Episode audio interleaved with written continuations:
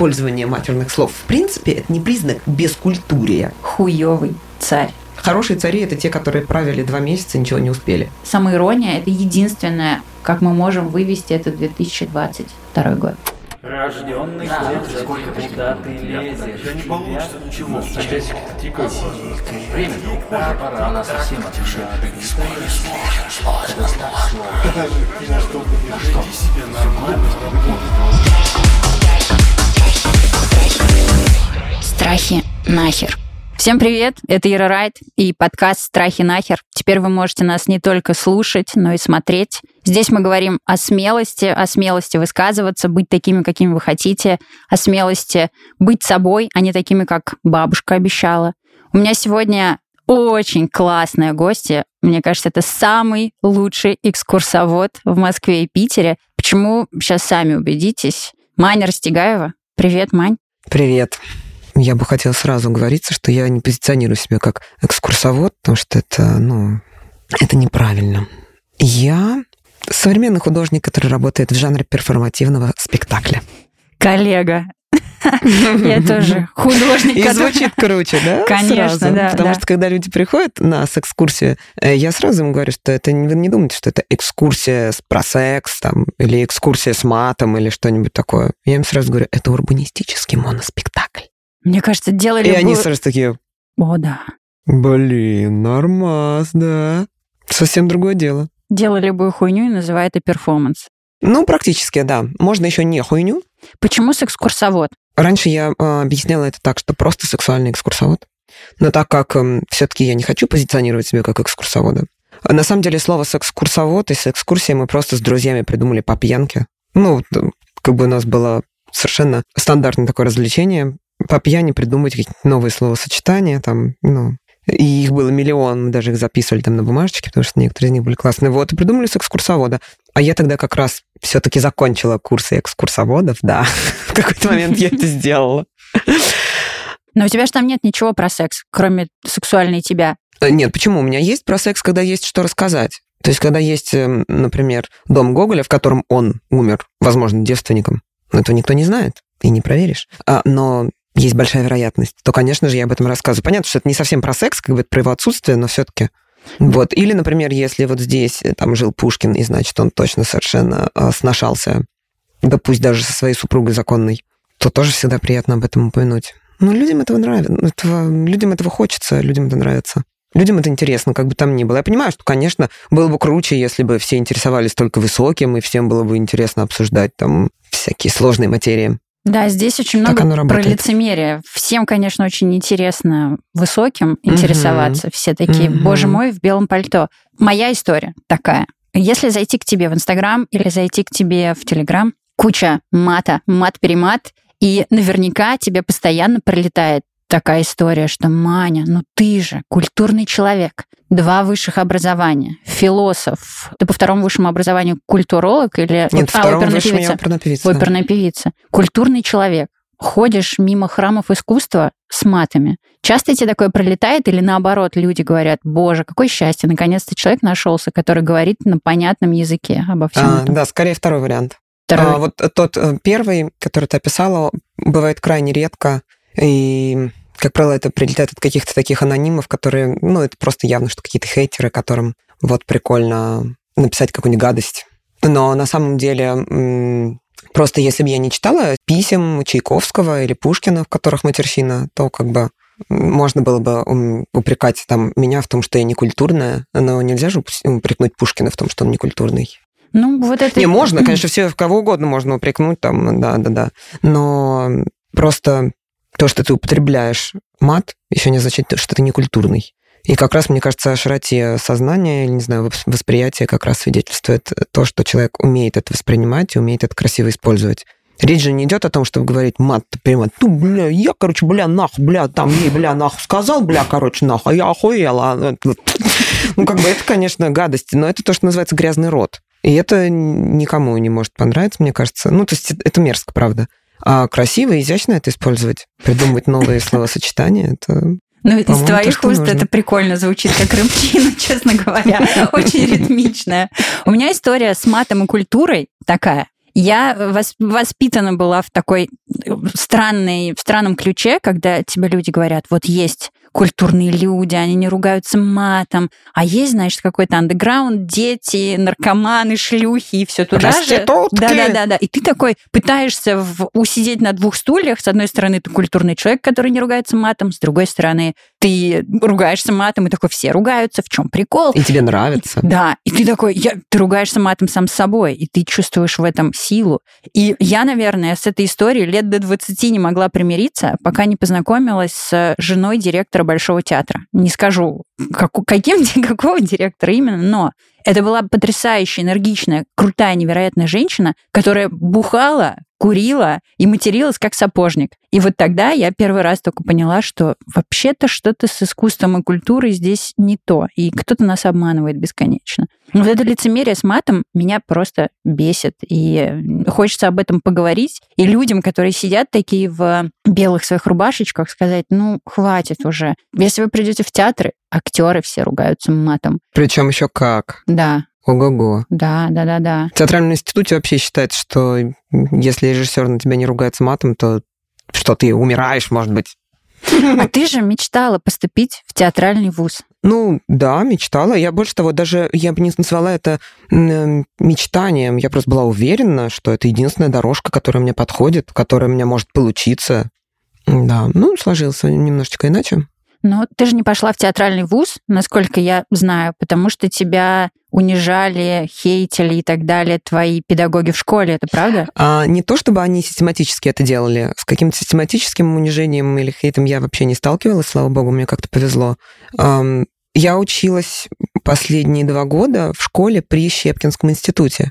И я туда поступала по конкурсу. И больше того, до этого я тоже училась в театральной школе при театре САЦ. И там было очень круто, там была куча концертов, там вместо физкультуры балет, ну, то есть всякие там актерское мастерство, сценическое движение. На сцене мы просто, там я и пела, и играла на гитаре, и на фортепиано, и мы ставили Шекспира, там, и танцевали. То есть, ну, что вообще можно было делать на сцене, вот все мы делали, и это было очень круто. И мне очень нравилось, и у меня очень хорошо получалось. Как бы это отмечали все. У нас были педагоги из, там, из театров, из театральных институтов, да, и все, как бы, ну, никто же даже не сомневался, по какому пути идти вот Мане. И, соответственно, чтобы более усердно идти по этому пути, вот э, я поступила по конкурсу в школу, которая как бы считалась покруче в смысле вот эм, ну, в смысле принадлежности вот к высшему учебному заведению, все такое. То есть считалось, что я поступаю по конкурсу в 10 класс, и в 10-11 классе меня готовят к поступлению в театральный институт. Так как школа при Щепкинском институте, то мы поступали в Щепкинском институте. Мгм. И я когда туда пришла, я чувствовала себя вообще настолько уверенно, что я, ну, там, рассказала эти всю прозу, стихи, басню туда-сюда, сразу же прочекала, так, вот это поступит, вот это не поступит, там с теми, кто был в одной пятерке у меня. Вот, потом я вышла, а что-то там спела, тоже такая, типа, а, там, ну, как мне там поете, танцуете? Я такая, пою, танцую.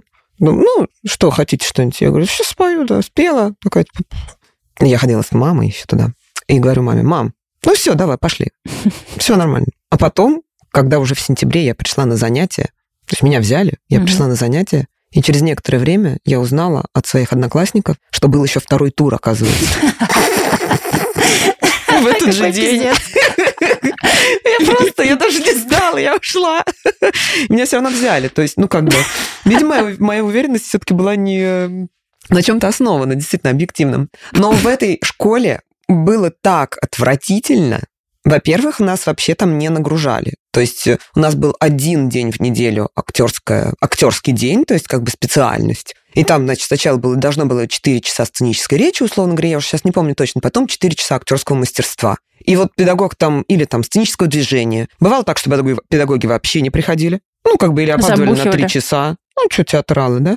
У нас было два художественных руководителя. Один художественный руководитель сказал нам на первом же занятии, меня зовут так-то, так-то, там я актер малого театра, туда-сюда, и я э, за предстоящие нам с вами два года сделаю все, чтобы вы расхотели стать актерами. И он нам говорил такие вещи, что типа, я вам сразу скажу, гениев среди вас нет. Даже просто талантливых людей среди вас нет. Вот как бы, вот, то есть это все время такое прям... Что касается второго, он вроде был такой помягче, да, ну и он э, с нами готовил отрывки из пьес Островского. У меня был очень скучный кусок, просто ужасно скучный. Э, Я совершенно как-то в нем не раскрывалась, мне было неинтересно. И в результате я на экзамене переводном из 10 в 11 класс получила 3, что означало, что я бездарность. Мне так сказали, слушай, мы ошиблись. Ты, оказывается, бездарность. Тебе нельзя. Ну, не надо. Ты ни в театральный, ни в кино тебе не надо. Ну, занимайся чем-нибудь еще. Ну, симпатичная девочка. Вот, я такая, охуенно вообще, ребята. И все, ты после этого больше не поступала ни разу? Нет, не я поступала. Я поступала, но настолько это меня как-то подкосило.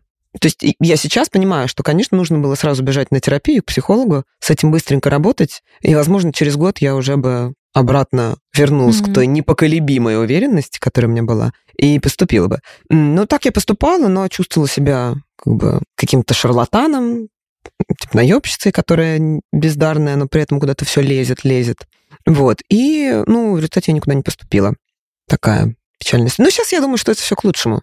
Но ты не хочешь продолжить во взрослом? Есть знакомая, которая поступала семь раз. Семь раз. Я думаю, что в голове может Классика. быть у человека, который поступает семь раз, даже не то, что в голове, а это насколько должна быть убежденность в своем а, Мгм. пути, что ты ходишь семь раз. Я бы, наверное, если бы мне какая-нибудь уборщица там в театральном вузе сказала, ой, уберите ноги, я бы бежала оттуда и сказала, я боюсь, нет, не, не поступлю. Но семь раз, это же вообще... Ну, я считаю, что это круто, когда человек э, так упорен в достижении какой-то своей цели. Я не могу сказать, что у меня было какое-то вот такое вот эм, ощущение, что вот... Ну, то есть вот когда вот это вот случилось, вот в 15 лет мне вот это вот сказали, у меня как будто вообще весь мир обрушился. И, но с другой стороны, это принесло мне очень много каких-то, ну, не знаю, каких-то бенефитов, потому что э, вместо того, чтобы смотреть в одну точку, передо мной в каком-то смысле раскрылся целый мир. И ну, я сейчас, конечно, это понимаю. Сейчас я рада, что я вместо актерского образования первое образование получила философское, потому что на философском учат думать. О, да. Вот. Я, конечно, не умею фехтовать там, не умею всякие кульбиты делать.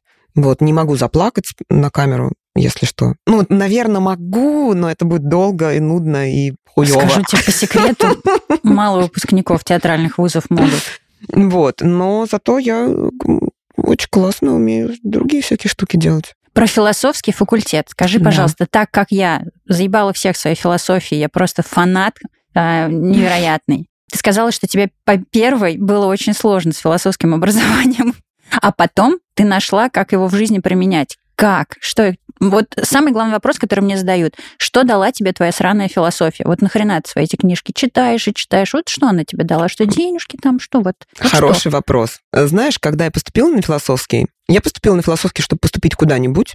И, конечно же, особенно на первых курсах институтов, всегда носится в воздухе этот вопрос, а чем ты собираешься заниматься, а почему ты сюда пошла, а вот почему ты вот это выбрала. Я как бы выбрала, потому что я вообще была уверена, что я никуда в жизни не поступлю, то есть кроме театрального, потому что я же... э, Я ж тупая, думала я. И на слове «я ж тупая» она потеряла мысль. Так о чем тут я? Короче говоря, сначала мне ужасно не нравилось на философском, мне было скучно, мне было нудно, я все время страдала от того, что я хочу петь, я хочу на сцену, я хочу рисовать, я хочу что угодно, творческое, но не философию, не читать вот эту всю пыльную хуйню. Вот это вот ребята там сидели и думали, есть Бог, нет Бога, как бы и никто ни к чему не притал. Я где-то в курсе на третьем, кажется, только пришла к тому, что, блин, это же псевдонаука, в смысле, это все какие-то построения, и невозможно ни один из этих вопросов разрешить, невозможно ничего доказать, невозможно ни к чему прийти. Какой кошмар! И меня ужасно все это бесило. Но как раз тоже где-то в конце второго и в начале третьего курса я поняла другую вещь, что на философии нас не заставляют зазубривать даты или что кто говорил, или как что думал, но зато нам дают задание, типа, так, смотрите, вот вы прочитали вот этот текст, давайте делимся значит, на две половины, там все, кто есть в аудитории, эта половина защищает, это опровергает. И я поняла, что и защитить, и опровергнуть одинаково легко. Все что угодно. Вот это было, конечно, открытие. Вот, а потом я еще поняла, что я не такая уж тупая, как я думала.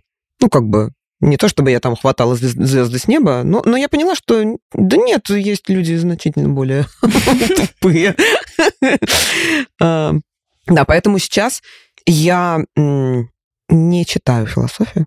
Я ее по-прежнему не люблю. Ну, блин, началось. Ну, я не люблю философию, правда. Я не очень э, люблю вот эти вот суперсложные, многословные рассуждения. Хотя я сама не дура как бы порассуждать, но просто я не люблю язык, которым написаны большая часть философских сочинений. Я сама как бы не дуру пофилософствовать. Очень это люблю. У меня на стене написано, откуда берутся новые мысли. И я каждый день думаю, кто его знает, откуда они берутся. Но однажды я придумала, что на самом деле новые мысли берутся, когда в мозгу происходят какие-нибудь тусовки, вечеринки, и, короче, возникают случайные связи между нейронами. Вот Так и- оттуда так и как бы есть. и берутся. Ну, ну, то есть, как бы, если представить это как вечеринку, и они там, типа, друг с другом зажимаются. Хорошо, ладно, с философией я поняла, что никто ее не любит по-прежнему, кроме меня. Я Да нет, я надеялась хотя говорю, бы что в тебе. Мне, ну, немного неправильно выразилась. Мне не нравятся философские тексты, мне не нравится их читать. Ладно, хуй с ней с философией. Расскажи, пожалуйста, мне. У тебя есть такая замечательная рубрика в Инстаграме, называется она «Хуёвый царь». Есть. Почему заебись опера? Это вторая рубрика, которая у тебя есть. Опера почему, заебись. почему опера заебись, а царь хуёвый? Почему? М, Мне кажется, ответ очевиден. Хороших царей очень мало. Так есть они или нет? Или все хуёвые? Честно говоря, хорошие цари это те, которые правили два месяца, ничего не успели. Мне кажется. Вот, например, был такой у нас царь Федор III, сын Алексея Михайловича. Он правил пять лет, по-моему, пять, да. В 20 лет умер, у него было очень слабое здоровье. Его носили на носилочках. Но при этом за те пять лет, э, его никто не помнит обычно, а, ну, историки, конечно, про него знают, и он за эти пять лет, на самом деле, очень много прикольного там сделал. Ну, как бы я не историк, поэтому не буду вдаваться в подробности, чтобы не косякнуть. А, Но, но он, на самом деле, очень круто себя проявил для 15-летнего дитяти, который в пять лет всего провел на престоле очень сложной страны и в очень сложное время. Но вот такие вот ребята, мне кажется, ближе всего приближаются как бы к хорошим царям. Да и то, как бы, любой царь, это просто такая очень сложная профессия. И к тому же всегда сопряженная с а, травматичным детством, вообще как бы с психологическими проблемами. Всегда. Поэтому ждать от царей, чтобы они были хорошими, это артель напрасный труд, мне кажется. Да вообще это такое абстрактное понятие «хороший царь». Как, я вообще не понимаю, как можно сказать «царь хороший» или «плохой». Это категории вообще неприменимые к... Да, ну вот хуёвый, можно сказать. Хуёвый можно. Кто самый страшный царь из всех, с кем ты познакомился? Царь, царь, именно царь. Именно царь. Хороший вопрос. Сложный, сложный. Очень сложно кого-то выбрать. Столько их.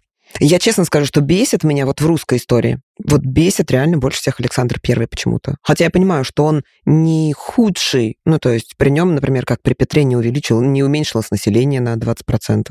Там, а, или как при Иване Грозном не, не практиковали вот эти все кровавые пыточные развлечения. Ну, какой-то он такой прям знаешь, как Пушкин со своей сожженной голове Евгения Онегина. Властитель слабый и лукавый, плешивый щеголь, враг труда, нечаянно пригретый славой над нами царствовал тогда. Описание, знаешь, меня бесит Александр Первый, потому что у меня бывшего Александр звали. Знаешь, вот такая вот примерно та- та- такая.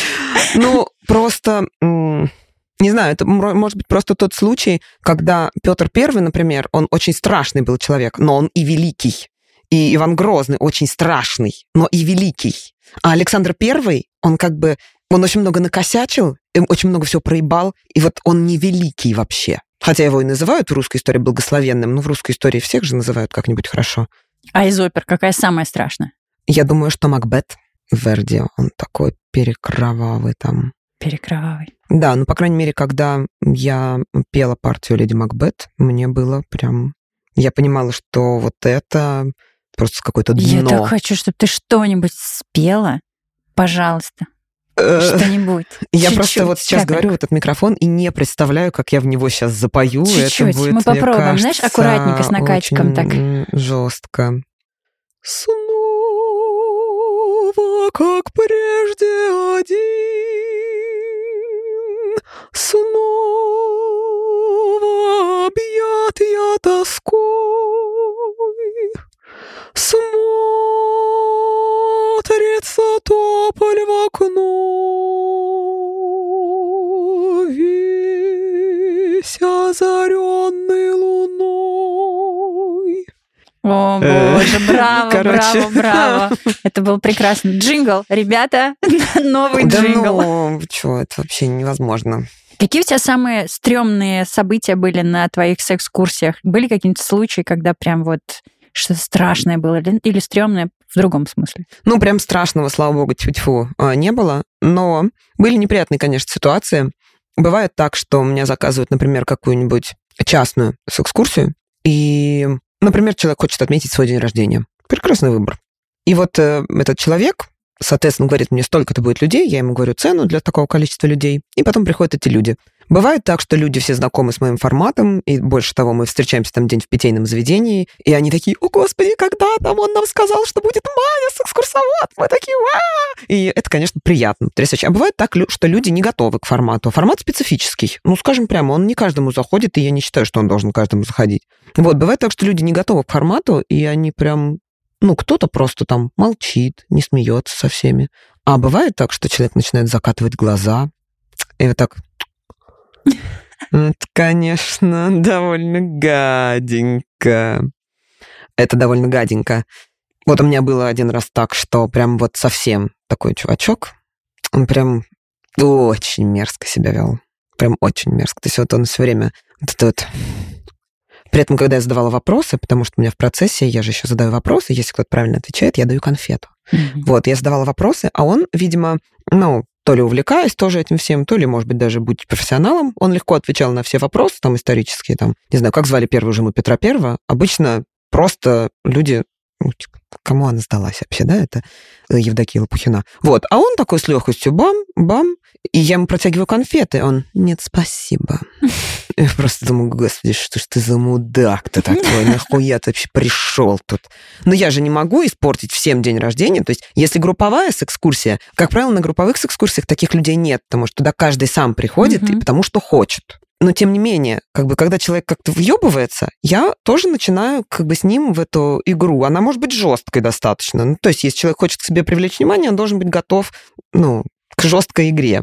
К этому вниманию. Да, да. А там я же не могу сейчас начать изливать на него желчь и портить настроение всем остальным. Это будет просто непрофессионально, потому что у людей день рождения, праздник, и вообще как не хотелось бы его портить. Поэтому я там просто... Ну, сколько могла, я отвечала, конечно же, но я не могла прям поддать. И это было очень неприятно. Зато теперь на всех экскурсиях я про него рассказываю. Кстати, про страхи вспомнилась мне одна история про то, что плохого еще происходило на экскурсии. Так, давай. Вот то, что когда ты мне задала вопрос, я сразу начала думать про то, какие у меня были посетители, угу. а, и бывали разные ситуации. А еще один раз, и это было, кажется, 6 или 7 марта вот этого года, ну, мы помним, что тогда происходило, вот, и я вела с экскурсию недалеко от Тверской. Это было воскресенье, и на Тверской были митинги. И я просто стояла с группой 20 человек, и подошли 5 человечков, как бы в соответствующей форме, и просто начали у нас собирать документы. А потом такие, ну, пойдемте с нами.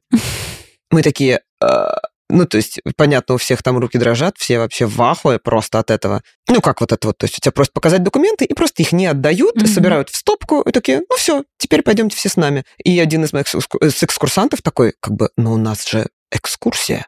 При том, что это понятно и так было, потому что я стояла, рассказывала про Чехова, про то, как он там перед смертью выпил шампанского последний раз. Ну, короче говоря, они такие, а что у вас, билеты, может быть, есть или что? Как вы докажете, что это у вас экскурсия? И я достала из паспорта свое удостоверение экскурсовода, потому что у меня есть аккредитация, аккредитационная карточка. И она нас спасла. Нас не повели в автозак. Как бы посмотрели, сделали так. Ладно, раздавай. Типа документы. Это ужасно. Это но... было очень страшно. Это ужасно. Мне прям картина такая перед глазами пронеслась, как они тебя уносят, а ты поешь там что-нибудь.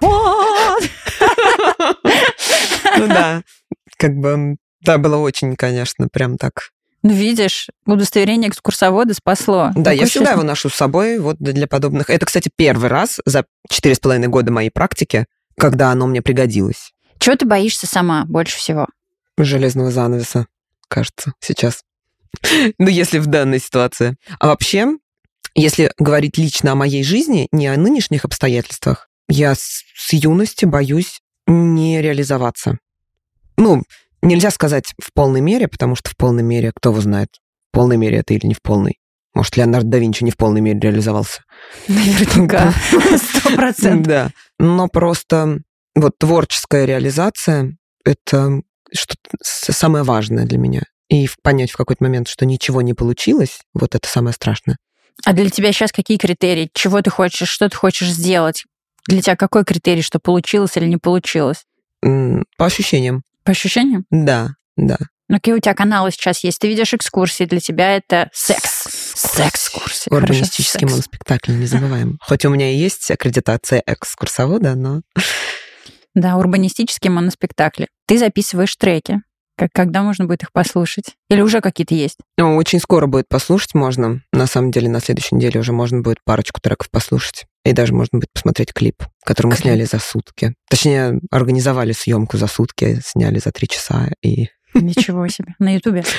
да, А ты не хочешь пойти заново учиться или сниматься и так далее? Вообще, вот, честно говоря, мне кажется, что чтобы сейчас сниматься в кино или играть в театре, вообще не нужно Сейчас меня просто порежут мои друзья, актеры, скажут, как это не нужно учиться. Но правда же, не нужно. так как я именно в театральном театральном не училась, я училась ну, как бы на музыкально-театральном, то я не берусь утверждать, нужно актерское образование или не нужно для того, чтобы играть в кино и игра, сниматься в кино и играть в театре.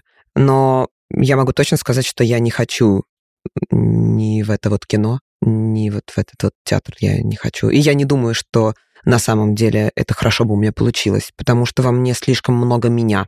Я не уверена, что я была бы хорошей актрисой, которая может создавать образы других людей. Ты думаешь, что хороший актер это тот, кто как а, белый, белый лист? Я думаю, что я принимаю это как, эм, что в большинстве случаев это правильно. Хотя я знаю, что многие режиссеры, наоборот, считают, что актер не должен играть кого-то другого, что он должен быть самим собой. И в этом смысле, может быть, у меня бы хорошо получилось. Но я, опять же, убеждена, что тех образований и того опыта, который у меня есть, было бы более чем достаточно, если бы кто-то решил поснимать меня в кино или поиграть меня в театре. Но Так. вообще у меня есть амбиция эм, ставить, придумывать себе свои собственные спектакли. Ну, то есть я уже это делаю, просто пока что их все называют экскурсиями. Я вообще хочу Гамлета сыграть как-нибудь. На улице перед Не, не э, на. Красной площади. Посмотрим, как это будет. Нет, не на Красной площади, фу. Мне кажется, Гамлет на Красной площади прекрасно, нет? Нет. Ты супер смелая, довольно легко самовыражаешься. Я слышала такую фразу, что чтобы человек был смелым, его нужно научить в детстве правильно проживать страх. Как тебя родители, понятное дело, что они не учили, они не сажали там тебя на стульчик и говорили, сейчас я буду тебя учить проживать страх. Но как они тебя проводили через какие-то ситуации, когда тебе было страшно, как они на это реагировали? Ты можешь вспомнить какие-то такие вещи? Потому что это же супер важно. Я не уверена, что мои ситуации с- со страхами как-то что в них мне как-то помо- ну, что их преодолевать, правда, помогали мне родители. Я была очень таким залюбленным ребенком. Младшая, единственная девочка, самому старшему из моих братьев 47. Как бы он на 10 лет старше меня. Поэтому я всегда была... То есть мама меня очень любила, окружала максимальной заботой. И вот я рассказала уже в начале, что в 15 лет, когда я поступала в школу в 10 класс, она ходила со мной. Как бы это, честно говоря, ну, мало кто туда пришел с мамой. И я очень долго находилась под влиянием мамы и папы, и я не могу сказать, чтобы они как-то меня учили справляться с какими-то страхами. Просто сначала мне не было страшно, мне долго-долго не было страшно. Наверное, первый раз, когда мне стало по-настоящему страшно, это вот тогда, когда вот это вот случилось, когда мне сказали, что я бездарность на самом деле. И вот тогда мне стало страшно, что все то мое великолепное будущее, к которому я себя готовлю, оно не сбудется. Но с этим страхом мне тоже никто не смог помочь. Я только сама его потом отработала с психологом уже после 30. Моих родителей не стало, когда маме, мамы не стало, когда мне было 30, папа не стало, когда мне было 31. И только после этого, если честно, я почувствовала себя а, собой. До этого я не чувствовала вообще, что я, какая я, и какие, ну, то есть, и какие у меня страхи. Ну, что у меня были страхи, что мама умрет, да. И с, и с этим страхом никак нельзя было справиться. Вот, потом это случилось, как-то все начало пересматриваться. А потом я работала с психологом долго по поводу всего вообще. Ой, прям это очень... да, так что очень- мне как-то все так жестенько. Очень печально, очень, очень грустно. Это я сразу начала думать, знаешь, о чем, что я отматывала твой Инстаграм до 2015, по-моему, года, когда там Инстаграм появился. Не, он раньше появился. В общем, твой до 2015 года. Мгм. И если посмотреть, там картины, там ты вот такая приличная, милая, ни слова мата и так далее. И мне было интересно посмотреть, когда же это все началось, и связано ли как-то то, что ты начала ругаться матом, открываться, выкладывать там свои фотографии в купальниках, связано ли это как-то с уходом родителей? Определенно, Я думаю, что с уходом родителей именно связано то, что я смогла найти себя как, э, ну, свой какой-то, какой-то свой образ. Не факт, что это последний, вполне возможно, что я еще 10 или 20 раз поменяюсь.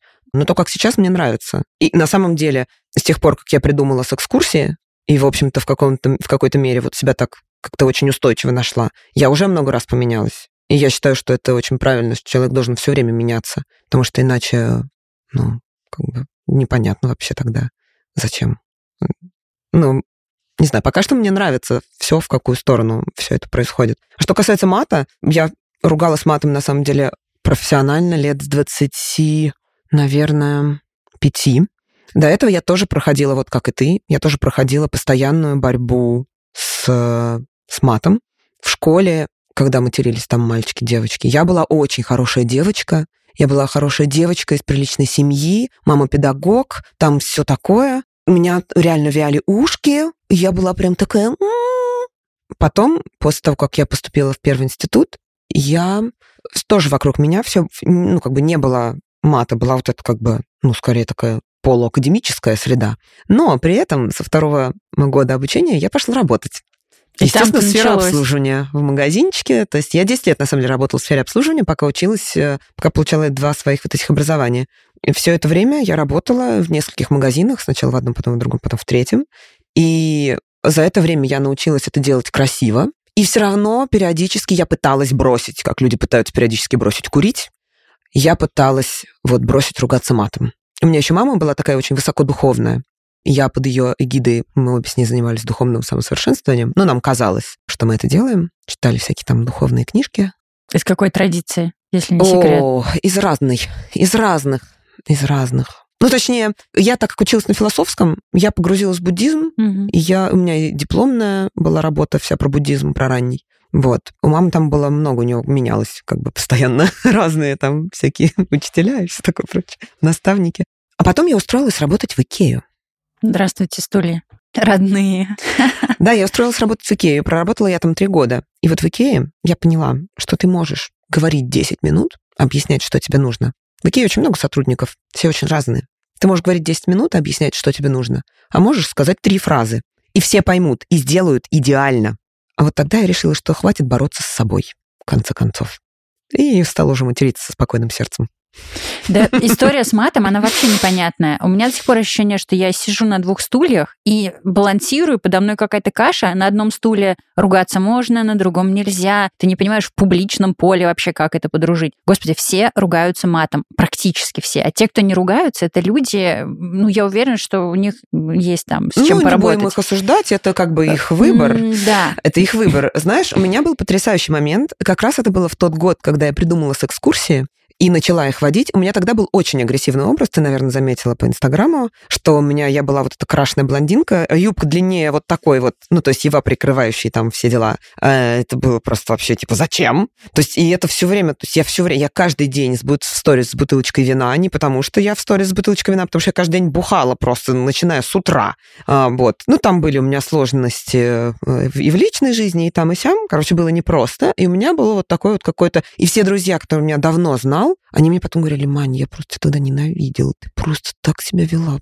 Просто какое-то бледище, вообще кошмар какой-то. Мне казалось, что ты все время какой-то наркотой непонятной. Ну, то есть это же не ты. Я говорю, ну, это я. Ну, просто я такая была в тот момент. Так вот, такая переизобретала, значит, себя. Э, Хорошая девочка. Это good girl gone bad. Эм, В числе прочего, я пришла в Третьяковскую галерею на лекцию. Тогда была выставка Кабакова. В будущее возьмут не всех в Новой Третьяковке. И Эмилия Кабакова приехала на Русь и читала лекцию какую-то. Ну, вот я уже не помню даже, в чем там Мгм. была суть. Я помню, что она рассказывала, рассказывала интересно, прикольно, рассуждала там про современное искусство, про то, про все. Все это происходит в Новой Третьяковке, там на втором этаже, по-моему, стоят стульчики. Значит, все сидят, слушают увлеченно. И она рассказывает, рассказывает, и в какой-то момент она вворачивает следующую фразу. И вот ты смотришь и думаешь, где здесь наебка? Что? И все такие... И кто-то, по-моему, даже зааплодировал. Я могу ошибаться, но просто мне, мне видимо, внутренний какой-то мой человек зааплодировал просто, потому что это было так круто. И все такие, о, первое понятное слово за всю экскурсию.